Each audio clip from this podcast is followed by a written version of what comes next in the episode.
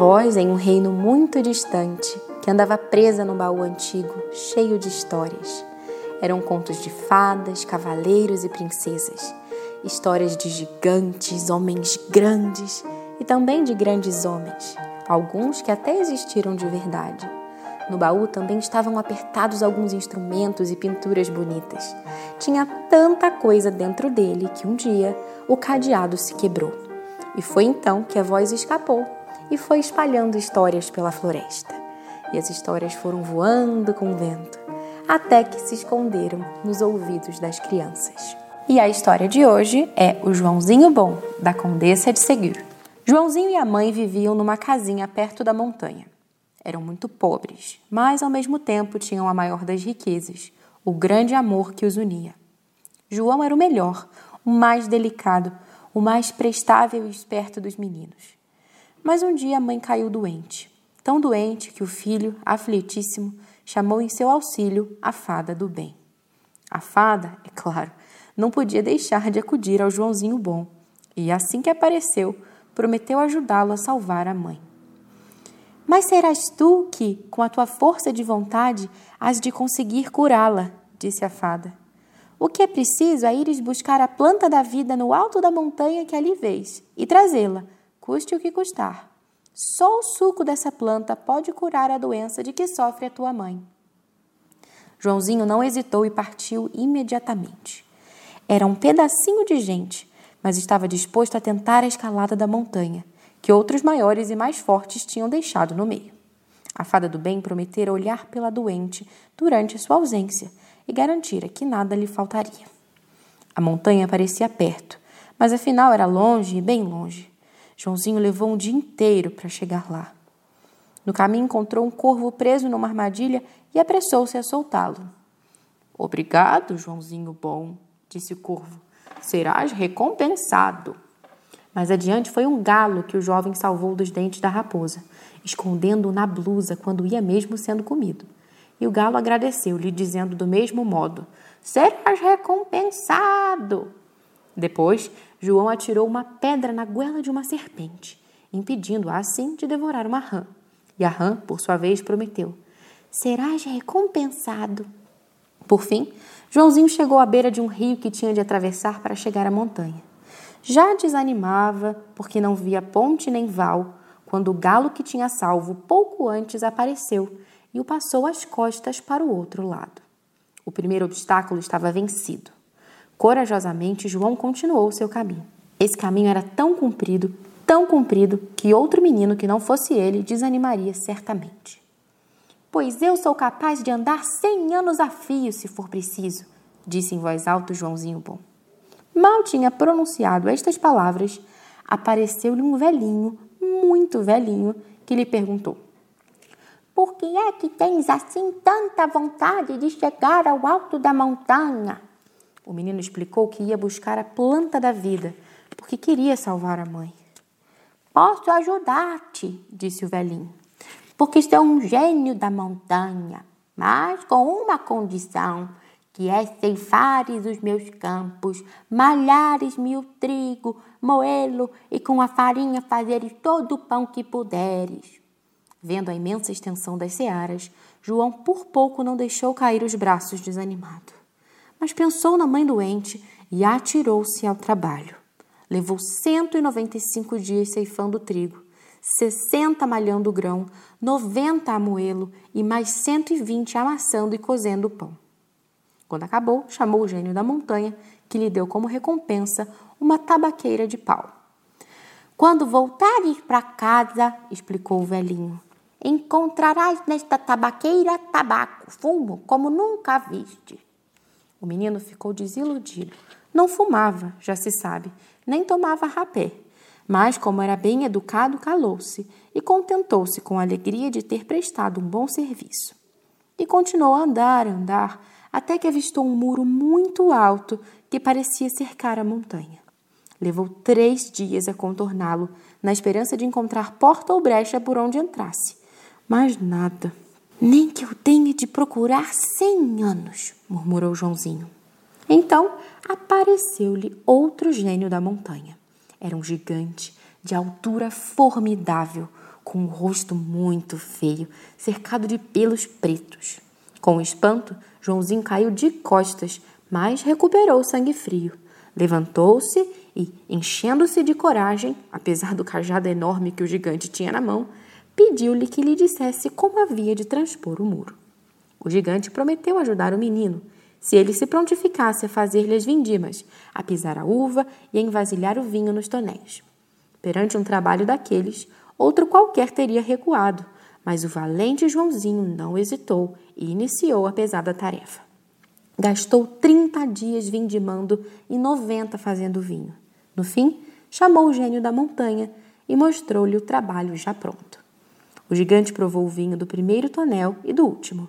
Deu um estalo na língua que se ouviu em toda a montanha e, em paga do trabalho, ofereceu um cardo ao Joãozinho, dizendo: Quando chegares a casa, basta cheirares este cardo para que se realizem todos os teus desejos. O Joãozinho podia ter achado que o prêmio era pequeno para tanta fadiga, mas, contente por ter prestado um serviço ao gigante e certo de poder contar com a ajuda dele, nada mais lhe importava. Antes de desaparecer, o gênio soltou um longo assobio e, de repente, o muro desmoronou-se e o Joãozinho seguiu em frente. O pequeno viajante tinha agora a impressão de estar já muito perto do cume da montanha onde queria chegar mas nisto viu o caminho cortado por um precipício enorme e medonho. Quis rodeá-lo, mas o precipício abraçava a montanha em toda a volta. Então, pela primeira vez, o menino desanimou. Vieram-lhe as lágrimas aos olhos e sentou-se no chão, muito triste, sem saber o que havia de fazer. De repente, um rugido terrível fê-lo voltar a cabeça. Era um lobo que lhe perguntou com voz de trovão o que viera fazer aos seus domínios. Vim buscar a planta da vida para salvar a minha mãe, respondeu Joãozinho, dominando o medo. E se o senhor lobo fizesse o favor de me ajudar a atravessar este precipício, poderia contar com um servo obediente. Bem, disse o lobo, se abateres toda a caça das minhas florestas e fizeres com ela todos os assados que puderes, ajudo-te. Chama-me logo que acabares a tarefa. Joãozinho agarrou o arco e as flechas que lhe dera o lobo e começou a caçar. Mas era muito pequeno e inexperiente, errava a pontaria e não apanhava nada. Foi então que o corvo que tinha salvo no princípio da viagem lhe apareceu. E a bicada e a unhada matou em pouco tempo toda a caça das florestas. É o prêmio da tua boa ação, Joãozinho, disse o corvo. É o prêmio da tua boa ação, Joãozinho, disse o corvo. Só restava ao Joãozinho depenar os fazões e assá-los. Feito isto, chamou o lobo, que provou assado aqui, assado ali, e no fim declarou que o Joãozinho era um menino às direitas. Depois foi buscar à floresta um grande pau e entregou ao menino, dizendo: Quando estiveres de volta à casa e precisares de te transportar a qualquer parte, monta este pau como se fosse um cavalo, e ele te levará onde quiseres. E agora, trepa para as minhas costas. Zás, num só pulo, o lobo da montanha atravessou o precipício. Joãozinho já avistava ao longe as ramagens do jardim onde florescia a planta da vida, e não cabia em si de contente. Mas, em dado momento, teve a impressão de que ia cair num buraco. Saltou para trás e viu que à sua frente se abria um fosso cheio de água, de um comprimento extraordinário e largo demais para que um garoto de sete anos pudesse atravessá-lo sem se afogar. Joãozinho caminhou ao longo do fosso, na esperança de lhe ver o fim, mas depressa compreendeu que cercava todo o jardim. O menino não desesperou. O corvo, ao deixá-lo, tinha o prevenido de que havia de encontrar mais um obstáculo, mas que tudo se resolveria, porque as fadas nunca deixavam de premiar o amor filial. Joãozinho sentou-se no chão convencido de que outro gênio da montanha viria em seu auxílio. Nesse momento, ouviu um miar furioso e viu surgir à sua frente um gato enorme e ameaçador, de garras abertas. Que vens aqui fazer, menino? Perguntou o gato, soprando. Não sabes que posso, só com uma unhada, fazer-te em pedacinhos? Venho procurar a planta da vida para salvar a minha mãe, disse o jovem com muito bom modo. E se o senhor gato me ajudar a atravessar este fosso, farei tudo quanto me ordenar. Está bem, disse o gato, Pois então pesca todos os peixes que puderes e coze-os ou frita-os. Quando acabares, chama-me. Gosto da tua cara, gosto de todos os que são corajosos e não recuam diante das dificuldades quando se trata de ser útil aos outros. Joãozinho viu a seus pés linhas de pesca, anzóis e redes, mas nunca tinha pescado. E durante dez dias experimentou em vão todos os apetrechos sem conseguir apanhar um só peixe. Começava a sentir-se triste e inquieto, pensando que depois de tantas canseiras não conseguiria alcançar o fim desejado, quando viu a água ferver em mil bolinhas e a rã que ele salvara da serpente aparecer à tona do fosso. Quero salvar-te a vida como tu salvaste a minha, disse a rã. Porque se não executares as ordens do gato, ele mata-te e come-te ao jantar. Vou apanhar para ti todos os peixes do fosso. Durante sessenta dias a rã não cessou de pescar, e o Joãozinho ia fritando ou cozendo as trutas e os salmões que a sua amiga tirava para a margem. Finalmente, o jovem chamou o gato e mostrou-lhe o trabalho concluído. És um valente menino, e a tua perseverança há de levar-lhe longe, digo-te eu, afirmou o gato. Toma, ofereço-te uma das minhas garras. Sempre que a encostares a testa, a doença e a fadiga desaparecerão como por encanto. Joãozinho estava tão cansado que experimentou imediatamente a virtude da garra e logo se sentiu forte e bem disposto, como se acabasse de sair da cama. Monta na minha cauda, ordenou o gato da montanha. E a cauda estendeu-se de tal maneira que o Joãozinho achou-se num abrir e fechar de olhos do outro lado do fosso. Estava chegando à meta desejada. Atravessou o gradeamento e entrou no jardim. Mas entre tantas plantas e arbustos, qual seria a planta da vida? Lembrou-se então de que a fada do bem lhe dissera que chamasse o sábio que tomava conta do jardim. E assim fez. Apareceu-lhe um senhor baixinho e gentil que, com toda a amabilidade, o levou junto da planta da vida. A cortou e lhe entregou, recomendando-lhe que nunca se separasse dela, acontecesse o que acontecesse, pois uma vez perdida, não tornaria a encontrá-la. E pronto. Agora o necessário era voltar depressa para casa. Haveria tantos obstáculos na volta como na ida. Felizmente, Joãozinho lembrou-se do pau que lhe dera o lobo da montanha e que tinha o poder mágico de levar as pessoas onde elas quisessem. E zás! O jovem montou a cavalo no pau, levantou o voo e, um minuto depois, estava à cabeceira da mãe. Espremeu-lhe sobre os lábios o suco da planta da vida, e a doente, voltando a si, sentiu-se boa e pediu logo comida mas, ao dar com os olhos no filho, pasmou de admiração. Joãozinho, como é que cresceste dessa maneira enquanto eu estive doente? Na realidade, não admirava que o menino tivesse crescido, pois saíra de casa havia dois anos, sete meses e seis dias. Antes que o Joãozinho pudesse responder, a janela abriu-se e a fada do bem entrou no quarto. Contou à mãe a aventura do filho e a espantosa coragem com que vencera, por amor dela, tantos perigos e trabalhos. E agora, acrescentou a fada, o João pode utilizar os presentes que lhe deram os gênios da montanha. Joãozinho abriu a tabaqueira e lá de dentro saiu uma multidão de pequeninos operários, ativos como abelhas, que em 15 minutos construíram uma linda casa. Tudo isto se deve à paciência, à perseverança e à bondade do Joãozinho, concluiu a fada do bem. E, ditas estas palavras, despediu-se e desapareceu. A mãe bem queria levantar-se, mas não tinha nada que vestir, pois durante a doença vendera pouco a pouco todos os seus pobres haveres. João lembrou-se então do cardo que lhe dera o gigante, e enquanto cheirava, pediu roupas para a mãe e para si próprio. No mesmo instante, viram-se os dois vestidinhos de novo, e as gavetas e armários apareceram recheados de tudo quanto era bom. Como eram horas de comer e a fome apertava, Joãozinho cheirou outra vez o cardo, desejando um bom jantar. E logo a mesa se cobriu de pratos apetitosos. Quando acabaram de comer, mãe e filho, todos contentes, puseram-se a arrumar a nova casinha.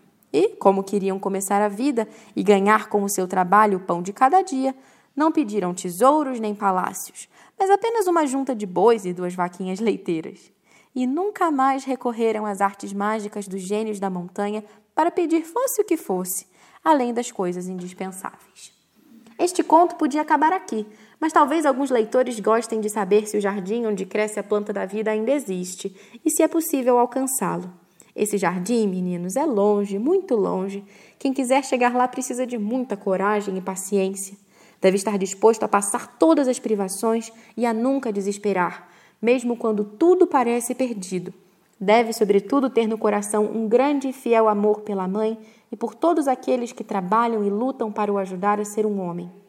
Era isto que dizia o Joãozinho Bom a todos os meninos que vinham procurá-lo e pedir-lhe que lhes ensinasse o caminho. É claro que o João podia, se quisesse, servir-se para os ajudar dos feitiços que lhe tinham dado os gênios da montanha. Mas ele bem sabia que cada um deve fazer por si os esforços necessários para conseguir o que deseja e sentir-se feliz com a vitória ganha à sua custa. Fosse como fosse, o Joãozinho viver uma aventura tão extraordinária que podia falar dela à vontade, sem nunca fatigar quem o escutasse. Meninos e meninas vinham de muito longe para o ouvir, e ele, sem se fazer rogado, contava tudo o que lhe acontecera. Descrevia o lobo de dentuça formidável, o gato do tamanho de um tigre, o gigante que tinha por cajado um tronco de árvore e, sobretudo, o pequenino sábio do jardim, de três palmos de altura e lunetas enormes na ponta do nariz. Mais do que Joãozinho mais gostava de falar era da fada do bem. Contava o auxílio que recebera dela, dizia como era linda, radiosa e boa, e ao evocar essa amiga maravilhosa, Joãozinho olhava para a mãe. A mãe sorria-lhe e, para ele, pouco a pouco, os dois rostos confundiam-se. É que as mães são sempre fadas boas, capazes de fazer prodígios com um beijo, um sorriso ou uma palavra de amor.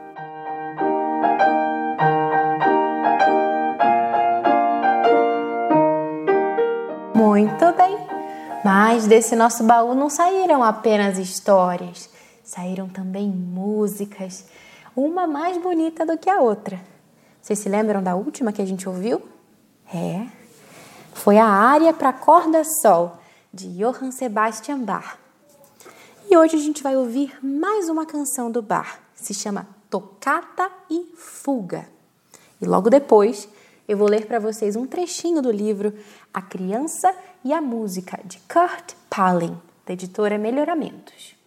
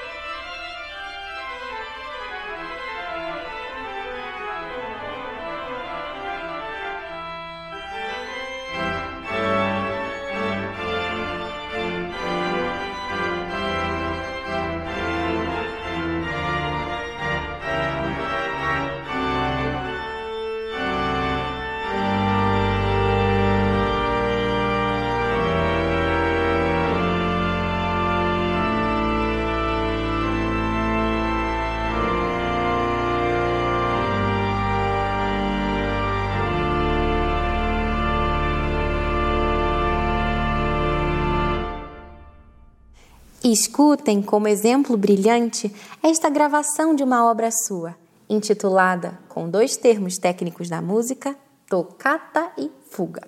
Então ouvimos em êxtase aqueles sons maravilhosos. Ao terminar, meus amiguinhos fizeram comentários muito interessantes. Durante bom tempo, entretivemos-nos numa animada conversa. Bar era muito famoso na sua época? pergunta João Carlos. Não, pouca gente reconhecia seu verdadeiro valor. Havia, ao mesmo tempo, outros músicos muito mais famosos do que ele e hoje completamente esquecidos. Enquanto que a obra de Bach vive em todos os amantes da música, 270 anos depois da sua morte. 65 anos viveu Bach, diz pensativo João Carlos. Sim, não são muitos os grandes músicos que viveram tanto. Alguns morreram muito jovens. Quem? Mozart aos 35, Schubert aos 31, Mendelssohn aos 38, Chopin aos 39 e muitos outros. Logo falaremos disso. E por que morreram tão jovens? pergunta Antonieta. Eram doentes? Os gênios musicais não foram homens comuns. Tinham uma sensibilidade muito maior. Sofreram mais do que outros seja pelas injustiças cometidas pelo mundo para com eles, seja pelas cometidas para com os outros, porque tudo que é injusto fere-os. Por isso, seus corpos não tiveram forças para resistir a enfermidades, às vezes relativamente leves. Cada artista tem, sem dúvida, uma personalidade diferente. Alguns são sonhadores, outros lutadores. Cada desilusão que sofrem debilita os sonhadores e fortifica os lutadores. E Bar era de luta? pergunta João Carlos. Não. Era um desses homens raros que não tem a ambição do triunfo. Sua religiosidade ensinou-lhe que a maior satisfação é o dever cumprido, e assim criou suas grandes obras sem preocupar-se em imaginar se o público as compreenderia ou lhes daria valor. Sentia-se um homem feliz quando lhe era possível fazer soar o órgão debaixo dos seus dedos, pairando acima das mesquinharias do mundo, e considerava-se feliz em seu lar no seio da família, quando apresentava à esposa as folhas de uma nova obra concluída. Assim, a existência de Bar, embora com o escasso conhecimento que dele se tinha, foi tranquila e cheia de satisfações.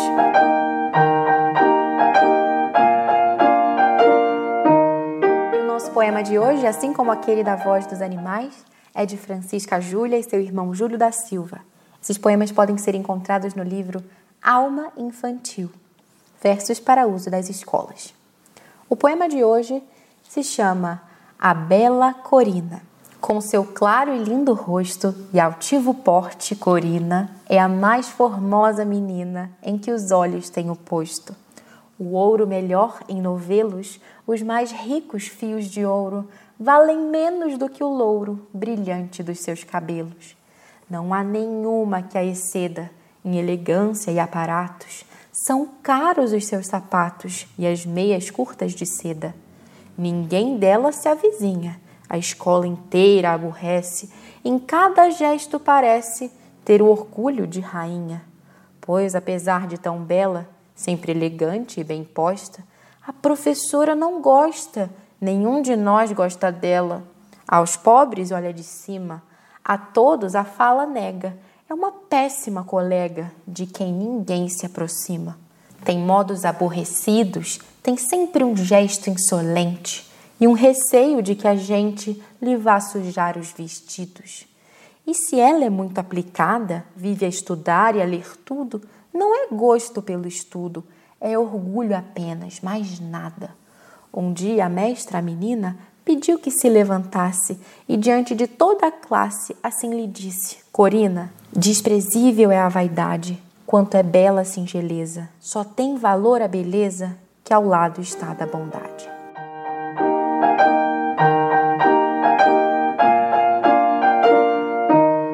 E agora sim é chegado o grande momento. Vamos revelar a resposta do enigma do episódio passado. E aí, você conseguiu descobrir? Vamos ver. Mas antes, vamos relembrar. Oh, que tremendo castigo! Descansar jamais consigo. Quando quero repousar, depressa vem me acordar de novo para o serviço. Parece praga ou feitiço. Nunca pude achar descanso, apesar de bom e manso. Ando, ando sem parar e não saio do lugar.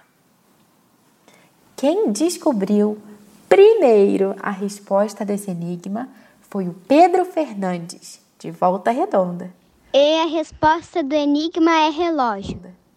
Pedro Fernandes faz aulas de inglês na Academia Dulcis Domus e ele também participa do nosso clube de leitura. Muito legal! E será que você vai conseguir descobrir a resposta do próximo enigma antes de todo mundo? Hum, vamos ver. Esse é bem curtinho. Preparados? Vamos lá. Não tenho pernas e corro, ora sou largo, ora estreito. A quem tem sede socorro, não paro e vivo no leito. Se você for o primeiro a colocar lá no Instagram da Academia Dulcis Domos, a gente vai ter um post especial para este episódio aqui.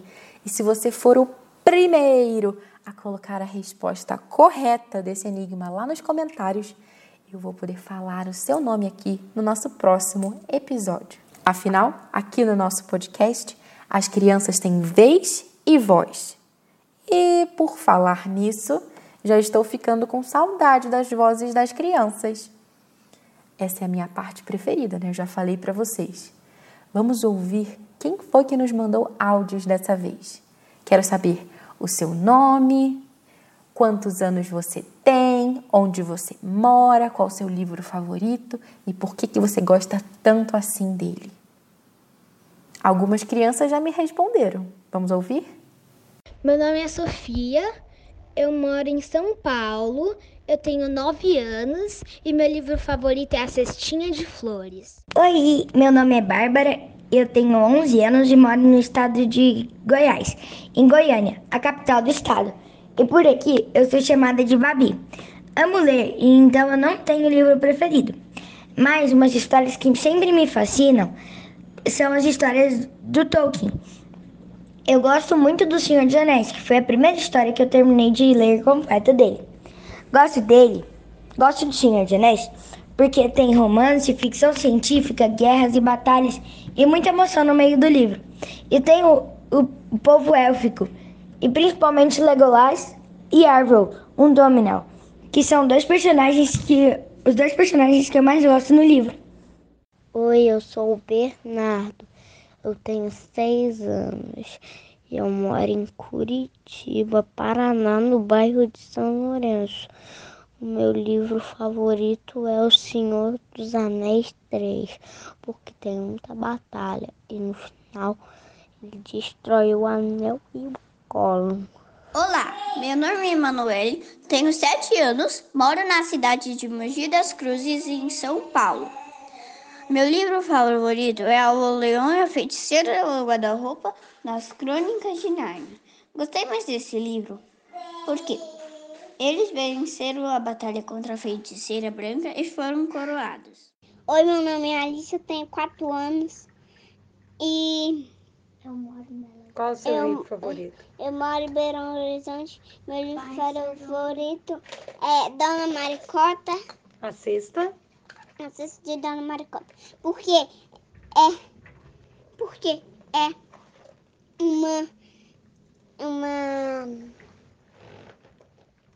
Conta das frutas, conta de tudo. Por isso que eu gosto da Dona Maricota e do. E do pote vazio do Ping e da. E da. E da. Apertada. Seis E também da Bia e da Nia morando na roça. Oi, eu me chamo Amarilis, eu tenho 9 anos e moro em Terra Rica, Paraná. O meu livro predileto é A Cestinha de Flores, porque conta a história de uma menina muito virtuosa.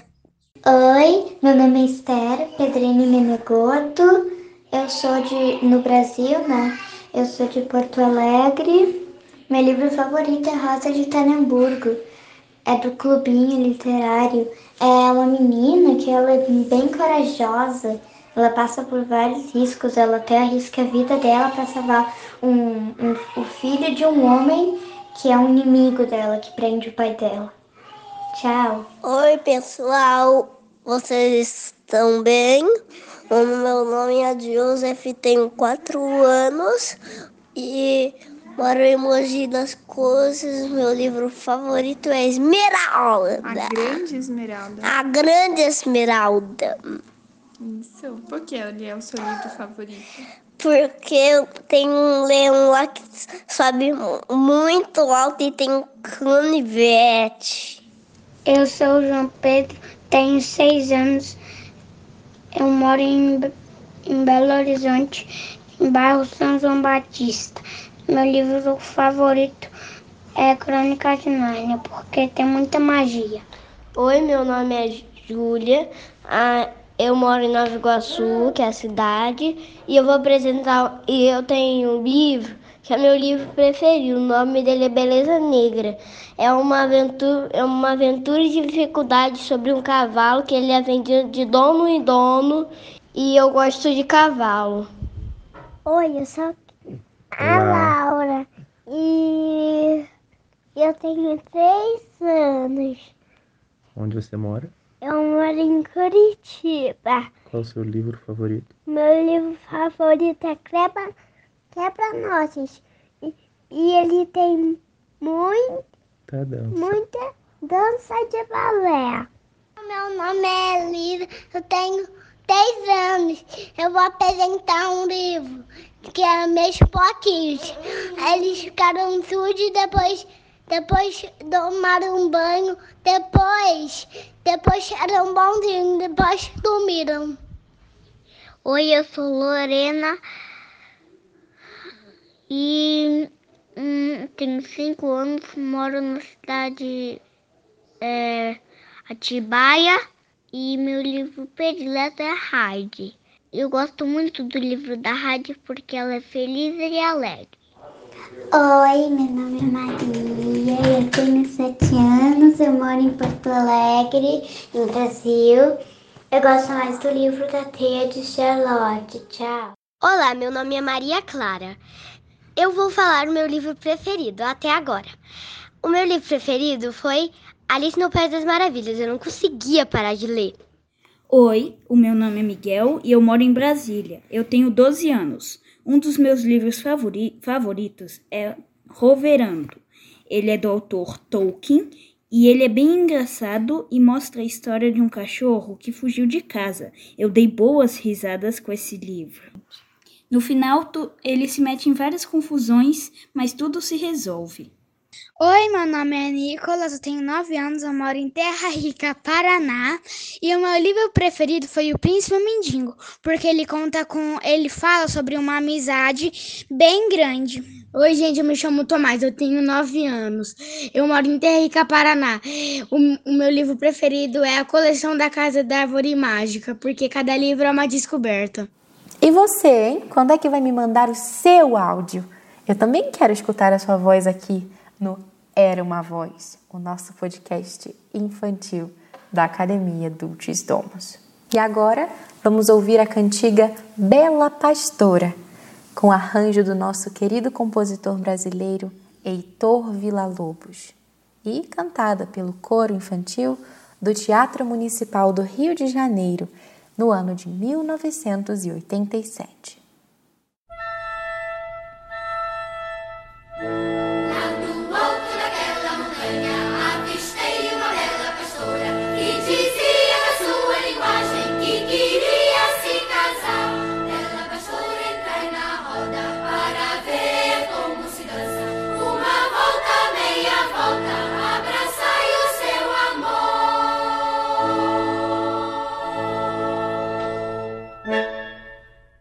Era uma Voz é o podcast infantil da Academia Dulcis Domus.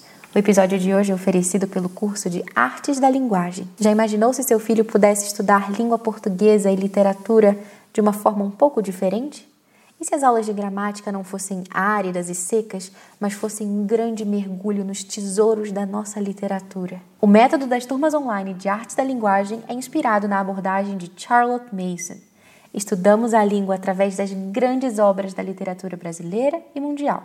Nosso curso trabalha gramática, recitação, transcrição, ditado, redação e até caligrafia. Temos aulas de 3 a 5 vezes por semana e as aulas podem ter 30 ou 45 minutos. Elas são direcionadas para crianças a partir dos 6 anos. Nossas aulas são ao vivo e cada turma possui apenas 5 vagas, de forma que o ensino seja personalizado adequado às necessidades de cada criança. Para saber mais, acesse www.educaçãoclássica.com e conheça todos os cursos que a Academia Dulcis Domus oferece. Dulcis Domus significa doce lar, e o que nós queremos é tornar a rotina de estudos do seu lar ainda mais doce através da contemplação do bem, da beleza e da verdade. Academia Dulcis Domus Educação clássica a um clique de distância.